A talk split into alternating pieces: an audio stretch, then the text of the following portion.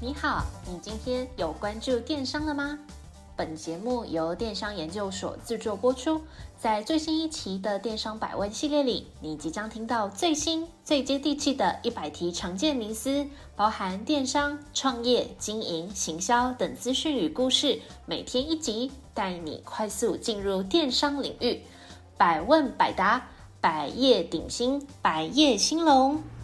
我是主持人 Alice，欢迎来到电商百问，让你四方来宝，八方进财，金银财宝滚滚来。欢迎来到电商百问第十五集，来来来，温故知新一下。前面一集我分享了电商领域的五大挑选方向、三种课程和十大推荐的电商频道。还没收听的朋友，请记得收听；已经收听的朋友，请持续收听。浏览我们的部落格，订阅电子报。在这一集，我会先分析电商代营运的四大优点，再举三种案例，替各位电商老板健康检查。检测一下，究竟你适不适合找所谓的电商代营运？祝你一开局就天胡。近几年啊，这个电商在零售业的领域的一席之地布局越来越广，包含一般商品、加值服务到线上课程，做电商的人越来越多，自然啊就会有人出来服务这些不懂得如何经营的老板。这个呢，就是电商代营运的核心原则。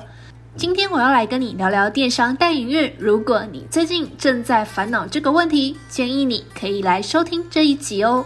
先来谈谈什么是电商代营运，电子商务代理营运，英文叫做 Third Party，简称 TP。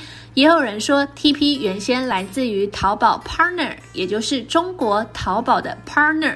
先前呐、有很多人想做这个境外生意，想把商品上架到淘宝去，所以啊，就有一些小的代理商出现，专门来服务这些电商老板。简单的说，有需求就有供给。当时中国的市场这个饼非常的大，所以接连呢就带动了这个代营运的服务。那这个电商代营运的服务，简单来说啊，就是提供给这些没有电商经验的企业老板或是电商伙伴，在不需要额外付出人力的情况下来经营自己的网络生意。在经过调查以后，我啊，自行归类了三大需要这个电商代营运的公司。各位电商老板，如果等一下你中奖了，听完以后呢，建议你把这集储存起来，之后还可以再做参考哦。我们这边呢、告诉你三大需要这个电商代营运的店家的类型呢，分别是只有经营实体门市经验的企业。或者是呢，经营电商一段时间，但是仍然没有起色的人，甚至是这些没有时间经营电商网站的企业哦。先来谈谈这个只有经营实体门市经验的企业。其实凭良心讲，很多传统企业大家都想要做这个所谓的数位转型，可是呢，都会遇到相同的困难。就是这些企业内部并没有任何员工是知道数位行销或是电商经营要怎么操作，不只是这个基层的员工啊，甚至呢连主管也不知道如何去面试这些数位行销领域的人。再往上再来谈谈这个老板，因为这个过往啊企业并没有电商的部门，所以如果有必要来新增这个部门的话，也会牵扯到组织结构的重组。一环扣着一环，相当的复杂，所以很多大的传统的企业在进行数位转型的初期呢，他们喜欢直接包一包给这个电商带营运的团队，协助他们来架设官网，协助他们进行商品上架。规划后续的行销策略。第二种呢，是这种经营电商一段时间，但是啊，生意仍然没有起色的企业。举例来说，有些电商伙伴或是企业呢，本身就有这个电商的网站，在虾皮、Momo 或是 PC Home 来进行商品的贩售。可是啊，经过了一段时间，营业额怎么样都做不起来。这时候呢，这些企业就会来找电商代营运。在这种情况下，企业通常会请外包厂商来协助做广告。代操的工作，放上通路平台，如果营业额还是起不来，通常都是因为这些企业没有太多广告投放的经验哦。另外就是加上这些通路平台的本身的广告会受到限制，所以啊，这时候找的这个广告代操，通常呢会替这个企业尝试使用比较专业的 Facebook 或者是 Google 来进行广告的投放。第三种啊是没有时间经营电商网站的企业，我们这边来举一个 Cyberbiz 自己的客户，我们有一些客人，他的人手就是不足，但他知道电商经营是未来不可或缺的产业趋势，所以很干脆的直接签了合约。请我们来帮他做这个电商网站，甚至包含后续的行销活动以及出货，都直接利用跟我们 Cyberbiz 的合作一起来达成哦。如此一来，针对这种类型的电商伙伴，他只要专心去研究如何去挑选和制作好自己的产品就可以喽。接下来，既然你知道了哪三种企业类型是电商代营运的常客，我就要来替各位电商老板健康检查一下喽。就像有感冒，你有症状也不太舒服，但你可能很忙，你想说忍一下，看能不能透过这个免疫力自行来恢复。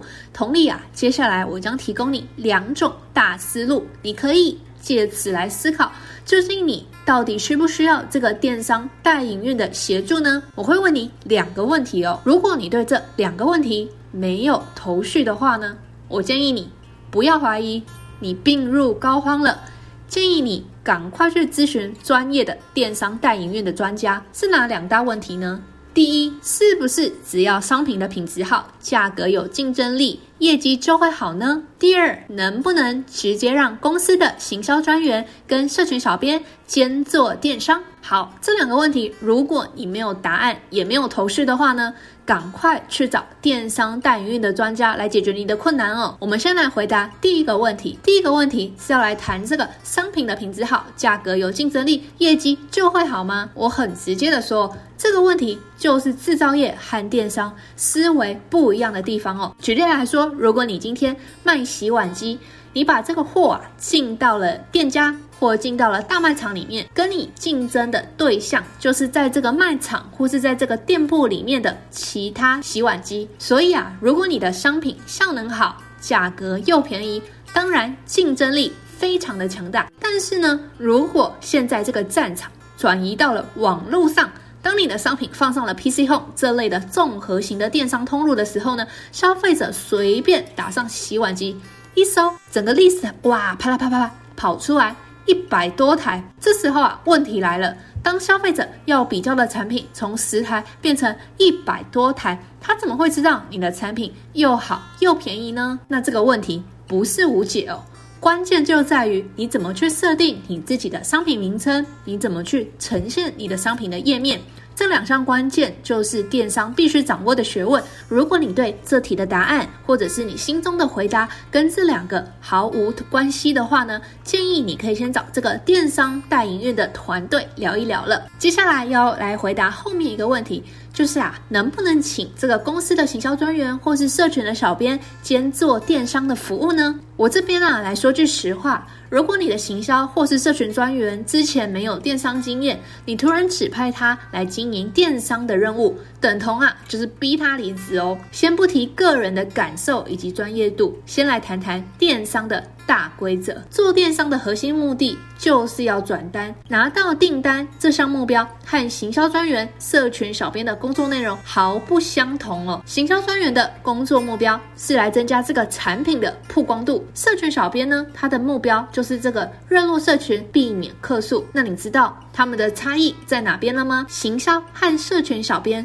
必须操作行销活动和其他品牌合作，增加品牌曝光，在档期之间顺势带来营业额的成长。但是呢，电商销售完全不同。你的行销 EDM 能不能够带单，带来多少单？隔天呐、就知道成绩。电商的销售模式更类似于业务，立竿见影，但是呢又不太一样。你没有办法使用话术直接去跟你的消费者进行洗脑。总结来说，电商对于团队成员来讲，思维和工作的模式毫不相同，一切都要从头开始。就算是专业的电商代营运团队，也只敢保证你在半年内可以收到第一笔订单。更何况是兼职做的社群小编或者者是行销专员呢？在体质检测完毕之后，相信你对电商代营运公司也有基本的理解。那接下来来谈谈这个合作的模式。基本上，电商代营运有三大合作模式，分别是一条龙的电商代营运服务；第二种呢是这个官网电商代营运服务；第三种是外包人力的代营运服务。在一条龙电商代营运服务这边，顾名思义，包山包海，电商的一切工作一条龙全包，简直是专业保姆的等级哦。如果你只想要出钱了事，完全不想管那些细节的话，那你就可以把这个东西列入考虑。那工作涉及的范围包含了品牌行销策略以及市场规划。换句话说，这个代营运啊，即将会替你决定你的产品会在哪边曝光，必须上架哪一个电商通路的平台，是 Momo、PC Home、博客来还是 Pinkoi？那决定了这个销售通路之后呢，代营运公司也会替每支商品去选择适合的行销素材、视觉文案以及产品包装，甚至替你处理这些物流仓储。唯一缺陷的是啊，这种一条龙的。电商代营运的服务价格通常偏贵。第二种就是所谓的官网电商代营运，主要业务的服务范围就会呈现在你的官网上面。代营运呢，将会替你把关维护官网着陆页的视觉呈现、购买动线以及商品叙述的文案。必须要注意的是，这类服务的公司可能和你本身有利益不一致的状况哦。举例来讲。大部分的品牌电商都希望商品越贵越好，才能够换取更多的利润。相反的，这些电商代营的公司则是希望可以利用各种促销活动，把价格压低，抽取更多的销售佣金。也就是说，品牌方希望营业额高，自然就会把价格设得更高，价格高，订单数自然而然就会少。那至于这些代营运举办的促销活动，通常是借由把价格拉低而来提高这个订单的数量，品牌方和代营运方的手段在方向上可说是完全的背道而驰。但是呢，这类的代营运也并非没有好处，活动越多越有创意，也就越能替你的品牌制造声量，制造社群话题的讨论热度。那这部分就看电商老板你要怎么取舍喽。第三个呢，叫做外包人力代营运服务。相较于刚才提到的这两种合作模式，这种啊非常的单纯。但是呢，通常这个外包人力没有办法解决其他经营或是提升营业额的问题。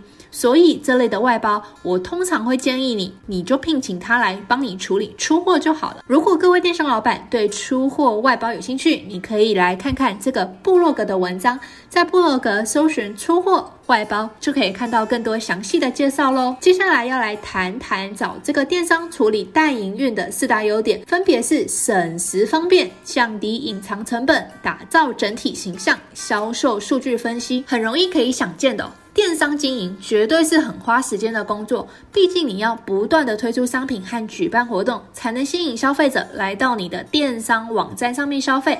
找代营运绝对可以帮你省下很多时间哦。那另外就是相对没有这个经验的人来讲，找代营运可以避开经营的地雷和麻烦。举例来说，如何架设网站跟串接金流和物流，有经验的人一两个小时就搞定了。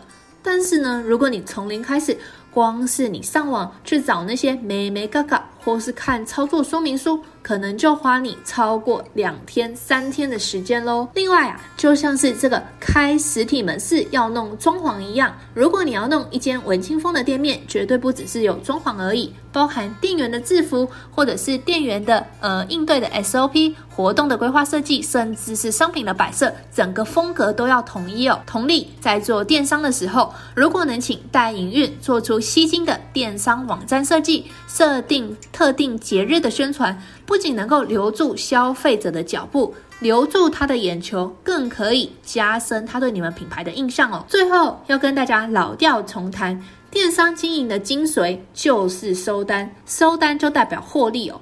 所以啊，如果你的品牌经营电商网站没有办法收到订单，那就一点意义都没有。想要收到订单，你绝对要进行一连串的操作，在之后也必须去追踪这些操作的效果，也就是所谓的销售数据分析。举例来说，如果你记这个 EDM 的平均开信率永远低于五十 percent，这就代表不是你的 EDM 设计有问题。